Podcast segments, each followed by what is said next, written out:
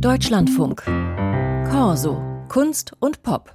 Quentin Tarantinos Inglorious Bastards hat ihn weltweit bekannt gemacht. Für die Rolle des SS-Standartenführers Hans Lander hat er dann auch einen Oscar bekommen, genauso für den Kopfgeldjäger Dr. King Schulz in Django Unchained. Ab morgen ist Christoph Walz in der Serie The Consultant zu sehen. Für ihn maßgeschneidert, die Rolle, die er da spielt. Julian Ignatowitsch hat die Serie gesehen und mit Christoph Walz darüber gesprochen.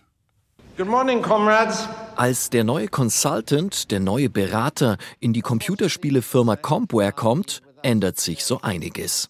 For those who work remotely, you have exactly one hour to get here in person or your contracts of employment will be terminated. Dass die Homeoffice-Tage abgeschafft sind, gehört noch zu den normalsten Dingen. Consultant Regis Petoff, der praktisch der neue Chef der Firma wird, beschnüffelt seine Mitarbeiter im wahrsten Sinne des Wortes. Er spielt Kollegen gegeneinander aus und geht fürs Geschäft, anscheinend über Leichen. I hope the theatrics of our little intervention didn't unnerve you. Wer ist dieser Mann, der die Mitarbeiterinnen und Mitarbeiter in der Firma mit jeder Folge mehr in den Wahnsinn treibt? He's Shao Kahn. He's Donkey Kong. Sometimes he's fucking Bowser. Sorry, I know those are nerdy references. Shao Kahn, das ist im Computerspiel Mortal Kombat ein Bösewicht, ein Endboss und genauso ein Bösewicht ist Regis Patoff in The Consultant. Er ist buchstäblich der Boss. Und mehr noch, er ist der Dreh- und Angelpunkt dieser Serie. Die Figur, die alles am Laufen hält, die die Fäden und alle anderen Figuren in der Hand zu haben scheint. You know, he's the man. Die mal diabolisch grinst, mal charmant schwadroniert und mal knallhart den Ton angibt. Und da ist noch so ein Verdacht. Ist er vielleicht gar kein Mensch?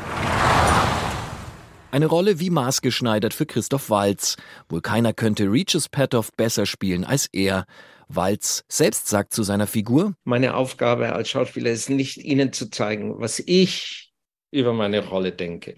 Meine Aufgabe ist, Ihnen zu zeigen, was Sie über meine Rolle denken. Was denkt man also? Man denkt an künstliche Intelligenz, an Gamer, an das sich messen und vergleichen wollen, an den Kapitalismus, die Digitalisierung und unsere Arbeitswelt, an Gott und den Teufel. Man denkt ja auch an den eigenen Boss und die Bösewichte, die der Oscar-prämierte Walz in den Filmen von Quentin Tarantino gespielt hat. Die Serie The Consultant löst zahlreiche Gedanken und Assoziationen aus. Sie lässt den Zuschauer mitdenken, mitspielen. Das macht sie so stark. Was mich brennend interessiert, ist die Form des Dramas. Und ähm, wovon ich überzeugt bin, ist, ähm, dass im Drama der Anfang im Ende begründet ist.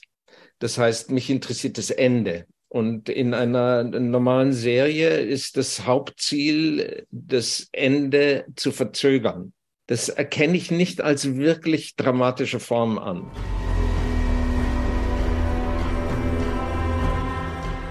So gesehen ist die Miniserie The Consultant keine typische Serie, sondern in ihren acht Folgen je 30 Minuten ähnelt sie eher einem sehr langen Film, der sich allerdings nie in die Länge zieht.